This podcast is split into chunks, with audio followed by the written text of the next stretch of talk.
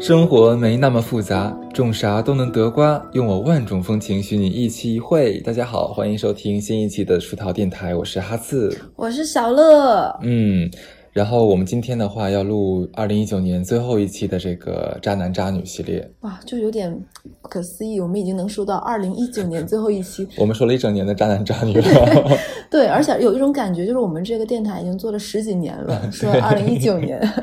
放心，没关系，我们二零二零年还是会做的。对对 对，我们已经想好台庆穿什么了。没错，在这样一个美好的年关啊，那我们怎么能错过说给大家讲讲一些好玩的八卦呢？是不是？对我们为什么想做这一期？因为到了年底，大家肯定会想说跨年啊、趴啊、圣诞啊、便宜，那就肯定会想到跟谁一起过，肯定是那些有伴儿的人会秀恩爱炫耀，说跟那些单身狗说啊，我不行哎，我要陪我男朋友哦，我们两个人要那个约会啊，怎么怎么。但是我要跟朋友们讲哦，他约会的人可能是一个渣人，所以我们这一期就特别奉送给那些单身男女们听一下。其实你要是没有人也蛮好，那太好了。对，尤其是马上要就是参加这个各种趴的人啊，嗯，我们在趴上面的话一定要小心一些，擦亮狗眼，擦亮狗眼吧，那就好。那开始第一个吧。对，其实虽然我们电台那个一直想摆脱三俗的标签，努力去做一些符合我们这种高知听众的这种知识类的内容，什么脑洞大开呀、末日逃生啊、费米悖论啊，可是事实证明，我们真正最擅长的还是吐槽和八卦。听众朋友最爱听的、听收听率、回复率最高的，没办法，还是三俗本 俗。所以这期我们还是讲这些。最近我们这期要第一个故事先讲的就有点长啊，是我一个远房朋友。所谓远房朋友，就是我们在工作上有了一些交朋友，还有远房的，就是我想就像就像树有年轮，有里面一圈，外面一圈。远房朋友可能就是树的年龄年轮更外面一点。我们还会说。打破你的核心朋友圈，对，打破彼此的结界障碍，去讲一些私密的话题，但没有那么熟，见面的频率也不高。嗯，他是我前合作伙伴。嗯，后来在没有了工作上的交集之后，我们因为一些共同的爱好、兴趣什么的，会聊一些私人话题。然后那天我们正好在聊的，就是我在问他咨询，他说是查别人征信的一些是否合法，有哪些渠道，包括什么天眼查呀、企查查等等。然后他因为知道我做电台，然后他就给我讲了一个他憋了很久的故事。就是我们电台，因为我们做了电台以后，有很多人把我们当神父，你知道吧？嗯，自动投稿来跟我们说一些他们的一些故事，然后就我们管这个我这远房朋友叫花花吧，花花的男朋友哦老公，我们就叫他小李。花花是一个奇女子，在和我有工作的交集期间，每次超越工作话题要聊点什么的时候，总有很劲爆的个人信息给我，就给我雷的一阵一阵。像我这种过尽千帆，就是听惯了奇言奇言怪语的人都会一嘚瑟。就让我觉得世界之大无奇不有。这次花花上来就跟我说，说我老公出轨了。出轨是为啥呢？起因是因为就是大家现在都长时间的看手机嘛，嗯，看手机眼睛久了会有什么眼压高、眼涩，他的眼睛就生病了，然后就是干眼症加眼压高，就不能长时间看那个手机。医生说你再这么看下去，你可能视网膜会脱落，嗯，就很危险。他为了控制手机玩儿，然后减少他的这个病情，然后他就呢，你就 iPhone 用的人都知道，iPhone 有个功能就叫做查找，就是检测你每周用你手机的屏幕使用时间。嗯，他会定定时告诉告诉你啊，你这一周用屏幕每天八小时，环比上一周减少百分之几，增增加百分之几。然后呢，他就通过这个来看自己每周用手机用了多长时间，每天他还能看到你在每个软件上用了多长时间。嗯，然后大多数人看到第一次看，哇，我每天居然在微信上浪费这么多时间，我可能看抖音一天看了三四个小时，所以他通过这个来控制控控制自己。然后他用这个方法的时候，他也会看，哎，问问她老公小李，哎，你大概就是用手机都干些啥？然后每个时间用多久？这时候她才发现，她老公每天用的时间最多的是陌陌和探探，可是她老公手机上是没有这两个软件的。怎么回事呢？就是你可以删掉这个 APP，但你手机使用的时间是删不了的。哇，iPhone 好可恨啊！iPhone 是个小贱人，对不对？所以她这个时候才能明白，她老公每天白天上班的时候使用这两个软件约炮，到家就会把这两个软件删掉。嘿，你看不到我聊天记录吧？聪明，对，殊不知 iPhone 比它更聪明。是，然后下班就把这两个软件删掉。但最聪明的是知道这个功能的花花。对，跟现在听众朋友们也知道了，你也知道了，可是我没有男朋友。然后她就没有办法抹去嘛，然后她老公就用她这个东西，然后她老公很机智，你知道 i iPod i iPhone 是有一个，如果你这个 Apple ID 用了很久，它会有一个已购买记录。你只要用过，哦就是通过这个 Apple ID 买过，不论是付费还是没付费的，所有你购买的这个嗯，Apple 全能看得到。对，因为这件事情，她老婆就看了一下，发现她老公，哇哦，这只是她现在用的。她老公基本上试过市面上所有国内的、国外的，要不要翻墙的所有社交两性类的软件，嗯不光有男女的，还有男男的。哇哦，unbelievable，对，才发现她老公这么多年完全没有闲着。然后她冷静的想了想，默不作默不作声，你知道吧？她趁她老公睡着，因为花花女士她本人也是一个很有故事的人，嗯就发生这些，大部分女生会崩溃、崩溃啊、失控啊啊，摇醒她老公说为什么？为什么？她没有，她趁她老公睡着之后，用短信验证的方式登录她老公的手机的陌陌和探探，发现她老公约炮软件玩的贼溜，里面她会用她老公会设定自己是她生活中是小李嘛，她在约炮软件上是有不同的身份和职业，对。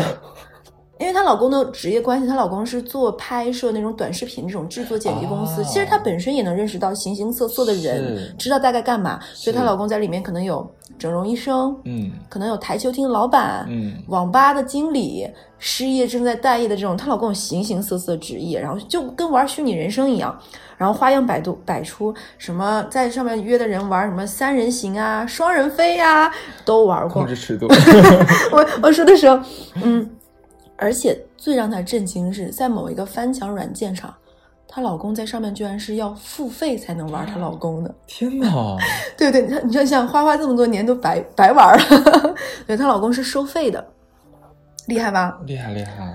她老公还会有我问一下，她老公帅吗？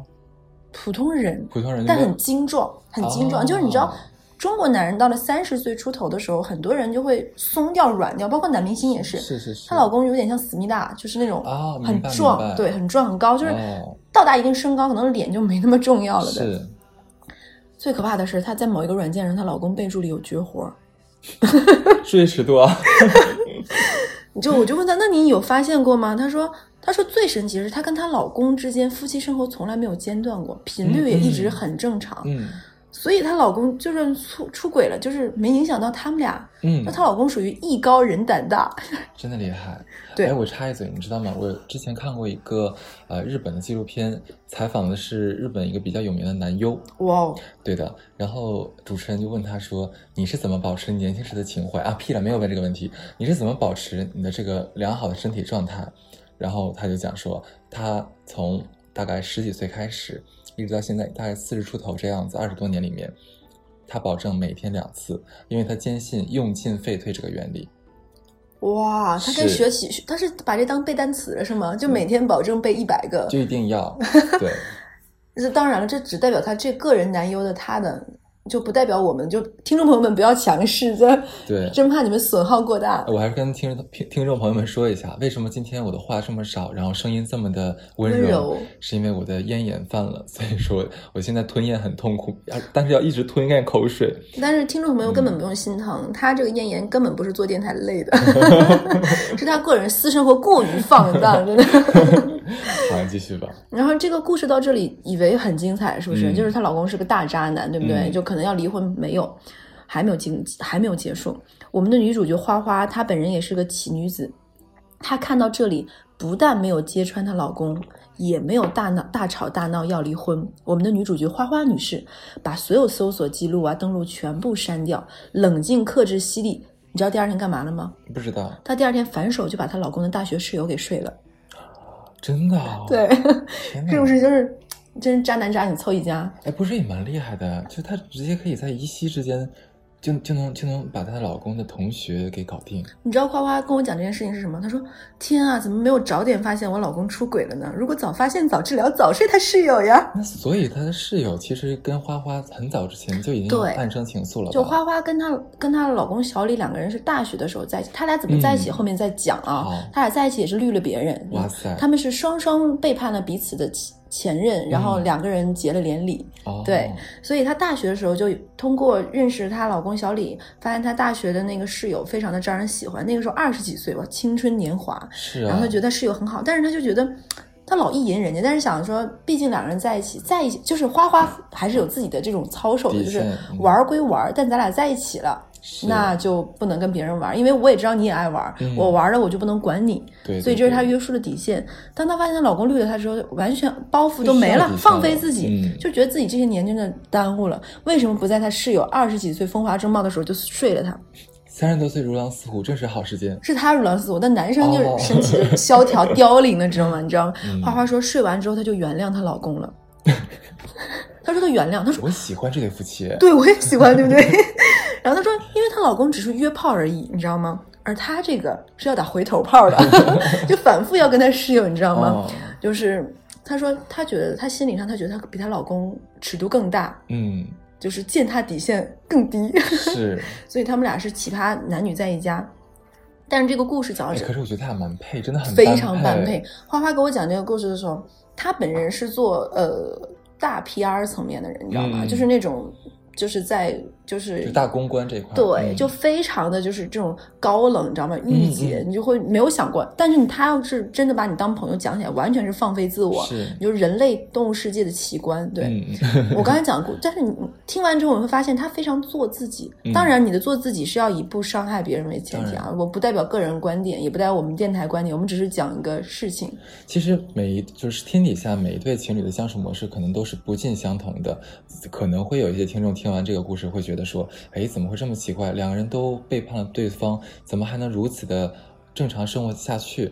其实我觉得这个非常好理解。如果说人家两个人的生活模式就是如此的，嗯而且同时能又能呃，除了这一点之外，其他都能非常的和谐，那为什么不可以好好对生，活呢？就像国外会有开放式婚姻等等等等，就婚姻和情感是流动的，当然啊情感是流动的，嗯婚姻只 是一个婚姻只是一个这样的一个围城，你知道，每个人看待婚姻的方式不同。就像很多人有说过，就是随着社会的进步时代，嗯婚姻也会婚姻制度是消亡的。我们电台之前有讲过这件事情，所以你可以看看别人的，但你也要做好你自己，知道你的舒适状态是什么。嗯，就是不行，我刚才因为哈次的声音太温柔，我们感觉像一个情感的那种深夜电台而且你，我多次走神我，把你引导的，你的声音也越来越小。对，多次走走神，就我已经恍惚了，我就觉得就感觉我在打那个求助热线，然后对面的这种白莲花哈次就是在开始跟我说：“ 哦，亲爱的，这件事情呢，让我们先来一段音乐。欢迎收听《午夜亲情》。对，哎，你声音非常像。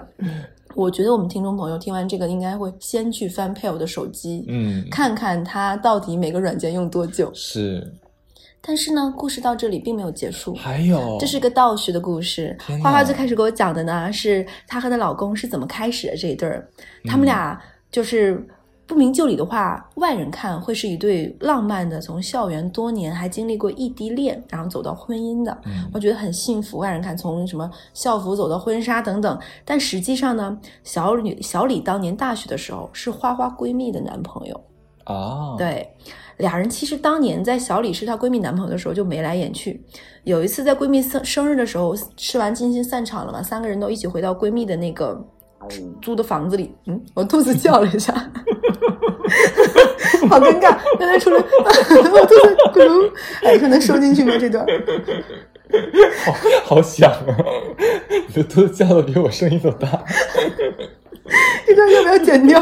不要留着留着对对，听众朋友们，你们在刚才听到我肚子给你们打招呼，好大一声！人家没吃早饭了，真的是气死了。然后呢，嗯，不行了，我已经我已经散掉了，整个人被我这个肚子，哎，这堪比堪比堪比那个就是那个《奔跑吧兄弟》里面那个郑恺那个屁，你知道吗？情不知所所起，情不知所来。嗯，哎，冷静一下，收回一下状态，听众朋友们，可能听众朋友们现在脑子里还是那个我那个肚子咕噜的回音。最可怕是，其实那个声音没有录进去，然后咱俩咱俩跟两个傻逼一样一直在笑。一会儿试一下，听没听得到？嗯，好，继续。然后呢，吃完饭之后，他们一起回到了她闺蜜的那个租的那个房间房子里，然后他们一起喝了很多酒。然后她喝完之后，两个人都要喝醉了。她闺蜜说：“那我下去买点酒。”结果呢，等闺蜜刚下去，小李就不小心露出了自己的小好了，那啥，然后出来溜一溜，两个人就在沙发上以喝酒为理由，嗯半推半就就来了。对对对，嗯然后我们喝花花呢，就搞完了就装睡着了，当做喝多了什么都不记得。其实花花后面跟我讲，她是真心喜欢小李的。嗯，然后因为真心喜欢，他就不想说表现自己很表啊，或者很激烈，就是想让他觉得我是一个正经的女孩子怎么样。然后嗯他把这件事情，他后面想了很多次，就是当着借着酒劲儿，酒劲儿自己不记得了。嗯不然就会显得自己太仓促，然后太要，然后不够正经。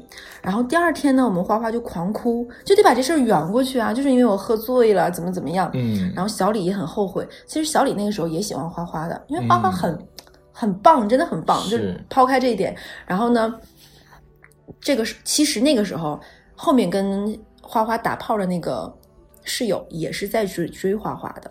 啊然后花花就佯装要跟他室友在一起，是因为室友很就是很健壮，很健壮嘛，然后嗯然后他就她不是她男朋友不是这两个男的是体院的吗？怎么都这么健壮？就很棒呀，就是身体。然后他呃他们是师范类大学，但是是体育特长生。啊，难难怪了，对对对，嗯然后这个时候小李就发现这个眉目就急了，然后他就追花花。小李是以自己要出国，她闺蜜是呃她她闺蜜就是小李的女朋友是要在国内待着的，以这个为理由呢就跟自己当时的女朋友分手了。然后花花还陪她闺蜜度过了她分手的这个阵痛期。花花后面也出国了，然后两个人在国外嘛就在一起了，顺顺利的啊，你在新加坡，我在香港，两个异地的人走在一起，好像看起来也自自然然，是，但实质上的各种旧情，其实我小李花花，像我们这些人知道，包括其实她闺蜜都不了解，会觉得、嗯哦，你们俩在两个国外，我原谅你们了，其实你嗯只是跟我前男友在一起了嘛。嗯嗯嗯。哦，你觉得这个时候是这个男的已经跟她闺蜜分手了，是吧？对，就是以找借口说我要出国的，其实咱俩未来的人生选择不一样，我们分手吧。了解。但其实两个人已经暗那度陈这个时候，她闺蜜还是爱着她男朋友的吗？爱的呀。哦天哪！就还是渣的，然后闺蜜很痛苦的时候跟花花说怎么办啊？她为了出国跟我在一起，但是我没有办法，我没准备，我们家也供不了我出国。然后花花安慰她说没关系，我来替你照顾男朋友。啊，就是没哎，我我懂你，我也要出国，我也跟我男朋友要分手。其实嗯哎，没有办法的，人生总有很多选她那时候有男朋友啊？有男朋友耶，是她那个大学室友吗？不是另外一个男生。哦，是这，对，就是这里面劈腿的关系太乱了，对对对。这时候我们要说，小李的室友就多年之后还是跟自己的女神圆了旧梦。也我觉得很好哎，真的很好。我觉得我们觉得，我觉得做完这期又会有听众朋友来骂哈斯，你什么都觉得好，你什么都能理解，你什么都懂得。不是你不觉得这种就是从以前以前梦萦魂魂牵梦梦萦的萦一个人，魂牵梦萦的一个人的话，你一直只能触摸，但是不能不能得到这样的一个人。经过了十年之后，你仿佛就是说一场梦得到了一个正果一样吗？我不太知道你们男生，嗯嗯，我不太知道男生是不是都有这个毛病。我跟你探讨一下啊。我听过很多这种所谓的故事，其实都很有点渣，但是还不配录到我们电台里，因为尺度没那么大，然后嗯没有那么的嗯，没下限。因为我们毕竟叫渣男渣女，一定要突破人类底线的是超。我听过很多男生对于初恋女神或者是当年喜欢的人这种执念，是过了多少年，这个女生可能发福变胖，没用当就当年她喜欢那些优点都没了，这个人还是怀揣执念的。嗯就比如说我有一个呃闺蜜，她老公已经跟我爸爸年纪差不多，是一个嗯算说上海的富豪。嗯当然她是不听电台我才敢讲。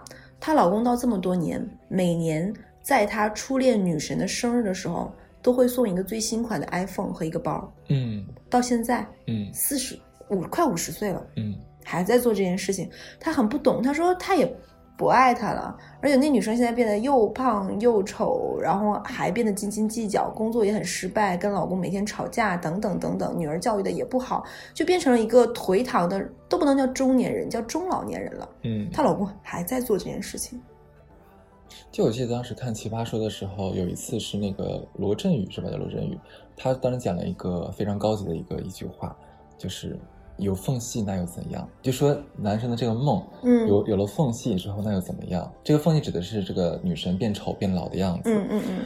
缝隙正是光照进来的地方呀。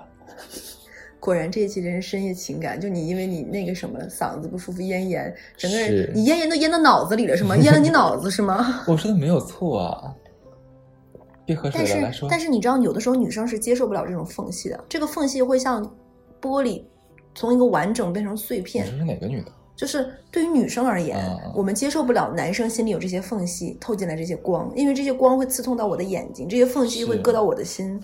很多女生做不到。嗯，但我觉得啊，现在以我从一点点从十几岁走到二十几岁嗯走到三十岁，从我现在不能说叫经验之谈吧，一种感觉就是世上没有哪份哪个人是完美的，当然，也没有哪个感情经得起试探和推敲的。嗯就我们或多或少都会在人生中跟另一个人在一起之后，会发现，哎，他这个人好有魅力啊，好吸引我呀，好棒呀！你会觉得啊，我生君未生，君生我已老，等等等等等等这样的遗憾。但是能不能在这个遗憾和你现在做这件事情，你想一想后果平衡？当你没有平衡好，做了很多没有底线的事情，那么恭喜你，你就要出现在我们电台里了，就会你们变成我们电台里的一个故事。是。而这个故事讲完了吗？嗯，而且这个故事其实我觉得很值得探讨的一点就是说，我们应不应该跟闺蜜的男朋友或前男友在一起，这是很有趣的一个点。你会吗？想，但 我觉得你这话很实在，想是不会，你也你也会觉得过自己的好朋友的伴侣很棒，嗯对不对？对，我我也经历过，因为爱美之心，人皆有之嘛，或者说是这个人的性格很有魅力。甚至于嫉妒，出于嫉妒而变成发疯的喜欢都会有。我的朋友算老几啊？他算什么？凭什么他他那是他的女朋友？听众朋友们听到这里，里，快打他好吗？他已经开始摧毁友谊了。没有没有了。但是因为我们是人类，我们受过教育，我们有克制情感的这样一个能力，我们可以去想，你怎么想都无所谓自律和。自控，是，但是你不能伸出那只脚，那只小手儿。在道德的鄙视链试探的边对缘。，可是这个问题又很有趣，是说，如果说他们两个已经分手了，你该不该跟他在一起？这个我当时有这个问题，有跟很多人讨论过，嗯，得到的答案是不尽相同的。也很大一部分人是说，那绝对不可以，那这个等于说是一个违反了公俗公序良俗。这这些人道德底线真高，我想说，对对对，那的确觉得说，那已经跟我的朋友们在就在跟我朋友在一起过了，他以前是我们的圈子里的人，我们已经有别扭是不是？就很别扭，，就觉得怎么怎么说，就像是，就反正不应该在一起的感觉。但是你是理论上说的话，已经分手的话，其实两个人就没有任何关系了。两个人都是自由人，他找谁的话跟对对面一个人是没有关系的。我所以说我也很纠结这个问题应该怎么解答。嗯，我觉得要看，比如说是我，嗯，我跟我前任是一个不太体面的收场收场。嗯，你是要哭吗？不不不，只只要是说，就是如果说你举个例子，你是女孩子嘛，嗯她自如果是女孩子，我们俩是非常好的亲生闺蜜。嗯你明明知道我跟我前任是非常糟糕的结束了，嗯，你还跟他在一起，你这个你今天用这个用词啊，叫远房朋友、亲生闺蜜。对，就我我其实是本人会分这样的，就是你是我的亲生朋友，对，嗯，你还跟他在一起，那你就知道你跟他在一起，我们俩就没有办法在一起了，对，这是没有办法，就是我们不是体面收场。是，但如果说举个例子，我跟我的前任，嗯或者是说我们两个是因为城市的选择、学校的选择、未来人生规划不同，甚至于你抽烟，我不抽烟，我嗯们就这个生活习惯不行，我们俩没有办法冷静理智的收场了。那你跟他在一起，我觉得 OK 啊。你真的觉得 OK 吗？有没有想过这个这样的一个现象会出现？假如说我我是女孩子，然后我跟你的前夫在一起了，那我会跟经常经常跑来跟你讲说，哎，小乐，你你你你男朋友真的很棒，各方面都很棒，你知道他对我真的很好哎。我说给你听的话，即使说你们已经分开了，即使是一个非常和平的收场，但是仍然像一根刺一样不停的撩动着你。我觉得他如果他如果来这么跟我说，那说明我们俩真的不是朋友，他没有顾及到我的感受。很多话是该讲和不该讲，他要明白心里有界限那。假如我换一换一个方式讲说，哇，你真的很幸福哎，你曾经拥有过他，他真的很棒，你知道吗可以杀？死我这个闺蜜吗？我们真的是要绝交。她如果能说出这样的话来，我让她去死吧。但我遇到过，嗯嗯，一个女生嗯曾经跟一一对儿好朋友分别谈过恋爱，你等会儿你再说一遍什么？一个女的跟一对儿好朋友，就是这两个男生是好朋友 OK 她先 A 和 B 是好朋友，这个女生先跟 A 谈恋爱，再跟 B 谈恋爱。嗯嗯 B 会在两人的床上生活的时候反复问他：我跟 A 谁好？我跟 A 谁棒？我跟 A 谁强？A 有没有跟你这样过？你有没有给 A 怎样过？嗯无限次的问。嗯他虽然很爱这个男，这也算是一个渣男渣女的故事了。然后这个男生呢，又非常喜欢跟兄弟的好朋友在一起，兄弟的女朋友在一起，哦，就是又爱当接盘侠，又爱攀比，你能懂这样吗？这也是个奇妙渣男。嗯。而且他比如说，有的时候女生会被逼急了，问就是，是啊是啊，他就比你好呀，他就要反复折磨这个女生，就无限次的多来，甚至吃药多来，就跟你说，亲可以了。我。要哎呀呀呀呀，啊，点台哟，好怕这句下架，对没对。关系，我是你的小小打阻拦小小能手。对，然后这也是一个渣男，嗯对他反复的折磨过当时他们那个圈子里很多他的朋友的前女友。而且我还听到过一个情况，跟你这个很像，会比你这个再升级两个版本。呃，某球队，我不说是哪个球队了，某球队呃，大概一个球队多少个人啊，无所谓了，反正大概十个人左右吧。嗯他们都每个人都拥有过同一个女人。关键是，假如这个女孩子今天跟 A 在一起了，一个月分手了之后，又跟 B 在一起了，哇哦，然后跟这个十个人都在一起过。关键是每一次十个人像一起像那种 party 什么的，都会带这个女的，就但是可能每次这个女的跟那男的是不一样的，奇女子，牛吗？我觉得奇可是十个人可以非常完美的相处，包括这十个人可以跟这个女的也非常和平的相处。他们这个真的是，他们这个真的是谈过恋爱吗？我觉得这有点像那个乐队，就这女生就是那个果儿，果儿是什么东西？果儿就是针对那种狂热喜欢乐队的女孩儿，她们就喜欢跟乐队的人发生对对对，所以她叫 果儿。我觉得她可能那十个人没有觉得跟她是恋爱的关系，嗯就是开心啊，对对对，不然怎么可能愉快相处？早打起来了呃，。因为那个球队是篮球球队，所以每个人都高大威猛。女孩可能比较比较羡慕这个果儿。羡慕的，对，好吧，你，好，然后这个故事讲完了，我给你们讲另外一个啊。这个故嗯事其实本来是想留在，嗯，某一次我们能够请一个律师，嗯我们来单独讲一讲，因为现在的这个大城市也好，各方面，其实医生和律师是非常紧俏和稀稀缺的。当然，我们就像国外是说每几每个每几个人就要有一个律师，嗯每几个人都要有一个医生等等。其实我觉得我们国家现在越来越法治健全等等各方面，大家的这种安全意识各方面更健全，没错，法律上面接触的条款各方面很多，甚至于你买理财都是在跟法律打交道，等等。所以我们本来是想做一期法律主题的，奈何我们的律师都特别的有专业素养，他们都不愿意上电台，不愿意讲故事。所以，嗯，今天跟要说的这个故事，其实跟哈斯也讲过很多次了，实在憋不住了，我们就提前讲一下。这是我律师给我讲的一个案子，发生在上海。我们管男主角就叫凤凰男好了。嗯，凤凰男来自我们东北的五线的一个农村的城市。县农村，对对对，嗯五线农村就是城市是五线的，还是五线城市的农村。他考上大学之后来到了上海，是上海可以说是老牌最好的大学，最好的专业。上海交通大学是不是？不要说出来。然后呢，他在学校的社团里认识了自己的老婆。哎，这怎么讲的有点像最近包丽的那个故事啊？是，对，他在社团里认识了自己的老婆，就是那种货真价实的那种单纯可爱的白富美。而且你，哦，我们这期真棒！你掉东西吗？我肚子打咕噜，听众朋友们要烦死了。不是，是你凳子的螺丝钉掉。这个凳子螺丝，下次我们再讲为什么掉了螺丝，好就是上次某人来我们家晃的呢。啊，OK，好，然后呢，而且在十几年前，那种学校里面社团里干净的男孩子，阳光有梦想，还因为他的这种家庭条件不好而带的那种腼腆和青涩，就很招这种白富美的喜欢呀。然后又觉得他又又有才华又傲娇，两个人就自然而然的从这种爱校园的纯恋走到了婚姻，然后生了三个小孩儿。然后其实你要听到这里，就会觉得这很棒，这是一个非常完美的匹配，单纯的女孩子和向上的男孩子都很美好。女女生又不嫌钱爱爱富，男生有上上进又有奋斗心，然后终成眷属。但其实生活就是一出狗血剧，远比这复杂的多。凤凰男后面，嗯，可能也经历过一些自己职场上的不顺啊，创业等等，然后就辗转来到了女方公司的女方爸爸的公司上班。白富美的爸爸自己是上海某个城区做非常大能源相关的，就是资源型这种企业的这种大老板。嗯就说白了，就是又有地又有钱，家里利润一年几千万，嗯，就这样的一个白富美了。就是，然后，嗯，他白富美的爸爸非常爱自己的女儿，就觉得。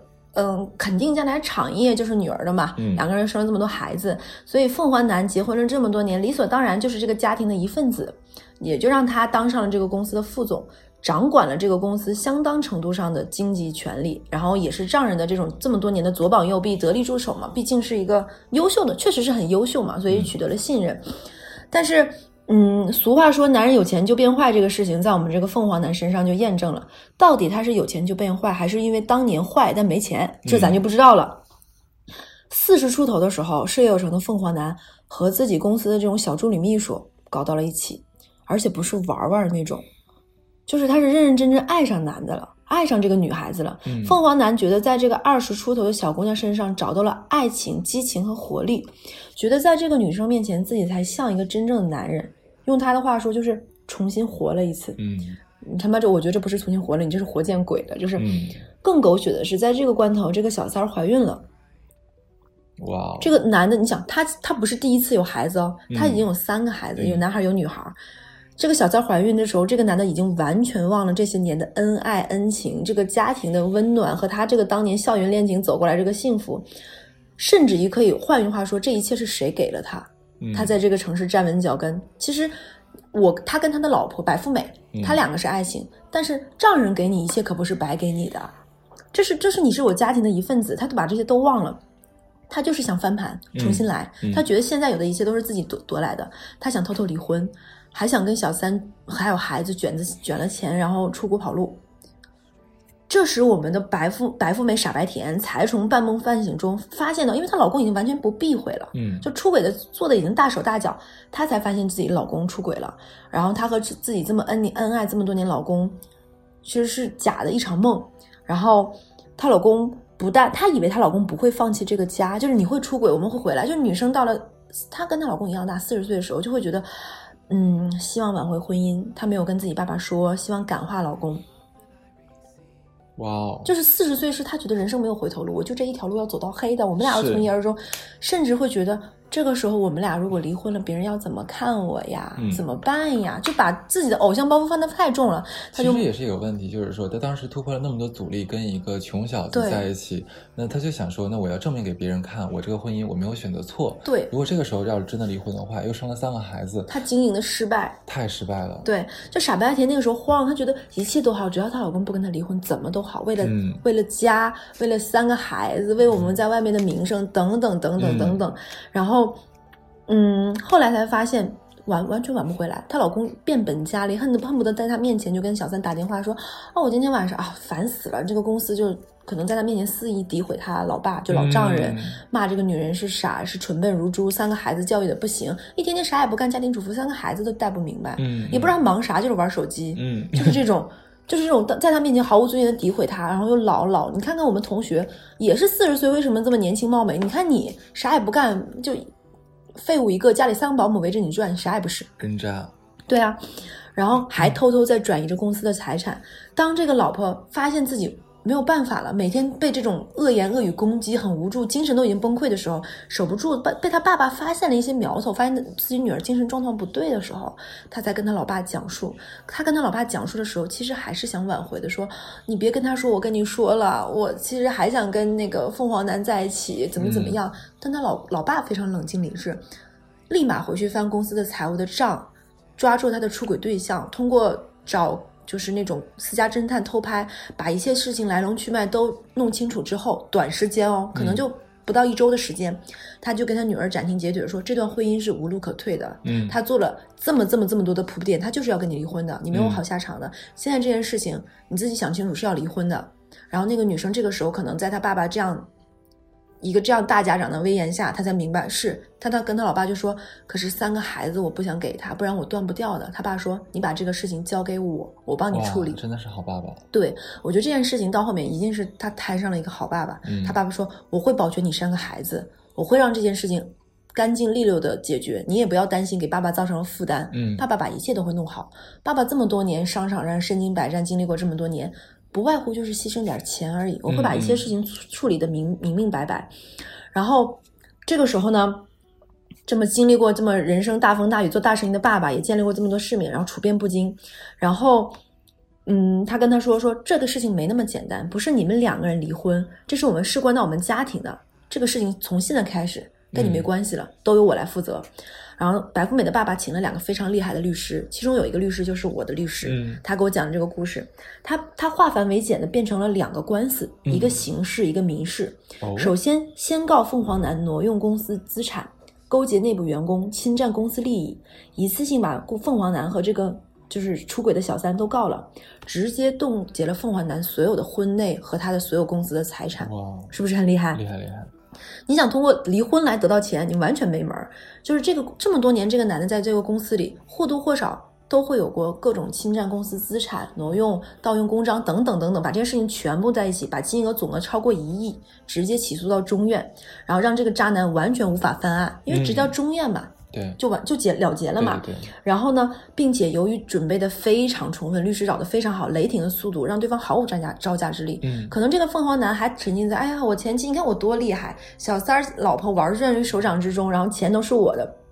然后呢，他就在这之后呢，就是他先让凤凰男坐牢，坐实你挪用财产，冻结了你婚内财产。这个时候，你婚内的钱不就全都因为在个这个刑事案件里，对全部都已经回到公司了，你婚姻里面没有钱了。对，就全部都搞定了这件事情，然后你已经坐牢了，然后这个时候呢，再打民事，哎，因为为什么呀？因为你一旦坐牢，孩子一定不会判给你的，哦因为在通常中国来说，这很正常。比如说你们两个，我们俩婚姻，我们俩婚姻破裂要离婚，我跟哈斯举个例子啊，嗯我们俩有两个孩子，正常情况下一定是你一个我一个，嗯何况三个孩子，那么一定会有一个孩子判给男方。嗯，但是他非常明白自己的女儿，如果一旦有一个孩子，哪怕一个孩子判给男方，这两个人都会因为探亲啊、看孩子啊等等，还会有一些粘连。嗯这么多年的感情，可能他老他女儿心一软，两个人就又复合了。他爸爸是不会让这个事情发生的，他爸爸觉得三个孩子都判给你，男方坐牢，你们两个从此恩断义绝，嗯这件事情就了结。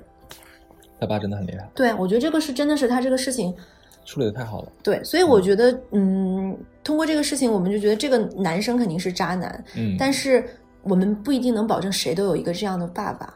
其实这个案这个案子我觉得蛮有趣的，这个律师设计的这个顺序、是先打刑事，再打民事。如果大家仔细听的话，会发现里面有很强的一个逻辑关系。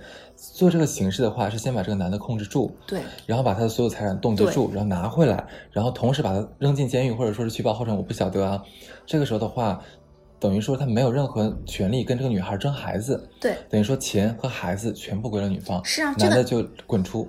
而且这个男的在打打完第一个形式的时候，他已经没有他的经济收入和来源了。嗯，你判给他都没有道理的。是，我这个时候要跟大家讲一下，因为我是经历过整个，我去咨询我的律师的时候，我律师跟我说说，尽量，比如说两个人在闹离婚，嗯其实从法律的角度讲，大量的律师只要他不是为了骗你钱，嗯他都会跟你说，能私了就私了，能和解就和解，两个人何必弄到那一步嘛？人生的路还长，这个私了的话，也是需要你聘用律师来帮你去不需要就相当于你们两个人在，比如说哦要走到离婚这一步了，嗯嗯，结婚刚结婚还好，你们财产非常清楚，嗯你是你的，我是我的。在我国现在的法律来讲说，不太存在说哦，一结婚这个钱就变成夫妻共有的了对，分割财产不清楚，其实来源都很清楚的。嗯所以说，嗯，只有存在两个人结婚很多年之后，会发现啊，钱已经早就混在一起，分不清你是你的，我是我的了，这就很难缠。但是如果一旦你们双方走到了离婚这一步的话，你们去到那里离签离婚协议的时候，离婚协议是具有法律效益的。嗯如果你在协议上签，明明这个东西是我的，就是嗯。婚内里哪怕是我赚来的，但你嗯。愿意放弃给到配偶，这个协议是有法律效力的，嗯那你就嗯。相当于是就是对方的了。嗯。大部分的律师会建议你说，能不走到诉讼就不走到诉讼，嗯。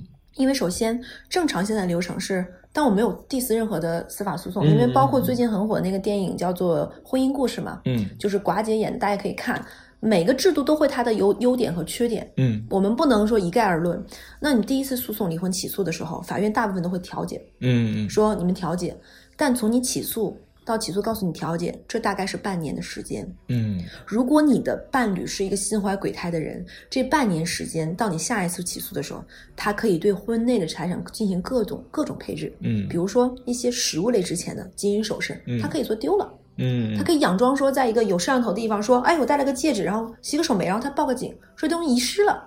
你有什么办法呢？现金价值的东西他都可以这么处理。你给他半年的时间，如果你的配偶不良，用来配来配置你们的资产，半年之后你再起诉，也就是说，如果你走起诉离婚这条路，大部分时间是要在小一年左右。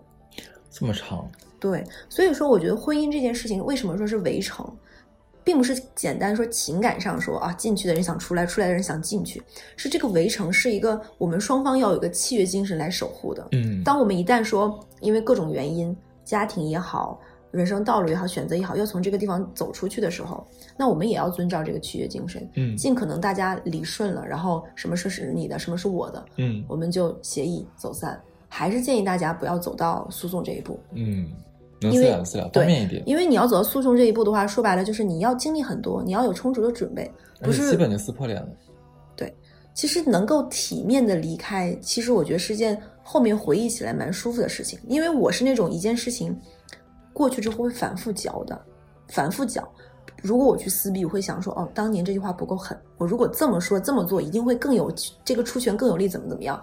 这个是撕逼对于我来说不会是一个好的结果，我会反复去一遍遍模拟演练当年这个事情，如果这么做会更好。嗯，但如果你把这个事情慢慢慢慢大事化小，化繁为简，你让这件事情过去，从你的人生目忘。就像之前哈斯有一次在某次电台跟我们讲说，应该是临终遗遗愿清单的时候，嗯他说他想宽恕和原谅所有伤害过他的人。嗯我觉得是一样的。嗯婚姻里面跟你到最后争执的那个人，一定是伤害过你的人。嗯，那你能原谅他，把这件事情过去，你也没有什么过不去的。当然，真的是因为你今天嗓子问题，我觉得我们今天真的是善良小天使二人组，不是你今你今天真太棒了，你撑起了一整期哎。就是有点累，你知道吗？酒呢酒呢，我的马提尼。OK，基本两个故事都讲完了。但其实我们本身还有很多尺度贼贼劲儿大的，不敢录出来，真的你。们可以给我们打电话呀，我告诉你。对，就你知道，讲到刚才很多想岔开的话口，哈斯都说到这里可以了，到这里可以了，不能再讲了。是因为因为有我有一次听那个呃另外几个电台说啊，呃好像有一个开了快十年的一个电台，在今年十月份的时候，自己一夜之间就有一天早上他一看自己的那个电台东西，他可能有一千多期节目被删成了两百期，特别可天呐，怕就我觉得这个感觉会很难受哎，真的，就就有一种写 PPT 写到一半发现没保存的感觉。是，而且其实呃，如果留意咱们电台的朋友可以看到，我们现在已经大概是三十二、三七的这样子，但是其实我们能看到的只有三十七左右。很多节目我们录好了、上传了，但是可能因为各种奇怪的理由就被下架了。那我也反复的跟这个我们的客服这边沟通啊，了解为什么。每一次给我回馈的点都让我无比的崩溃，而且 而且我说我说要不然你们就把你们的这个这个规则规则和一些呃不可能的卡线告诉我。他们说我们不能告诉你们，因为如果告诉你们的话，你们就会来打这个擦边球。这就是有点类似于我们金融行业，你知道，就比如说贷款，贷款是有风控，包括信用卡，它会有个风控政策。嗯很多人都说，那你能不能把这个风控政策告诉我？嗯，信审的人一定会说，我不能告诉你，因为我嗯一旦告诉你风控政策了，你就很容易打擦边球。嗯你知道我的条件是哪里，你就会越过这些条件。是是是，所以没有办法，那我们只能是说，在能保证大家听起来也很很爽、很有趣的情况下，来尽力的说一些能说的故事今。天你的嗓音会让大家很爽，真的吗？真 的哎 有没。有感觉像在听 ASMR？那这期差不多，OK，好，嗯，那我们下期提前说一下，嗯明天就是圣诞节了，在这里的话，提前祝大家圣诞节快乐。哦，好，圣诞快乐，Merry Christmas！圣诞节我会跟哈斯一起过，是是是，OK，这样，拜拜，拜拜。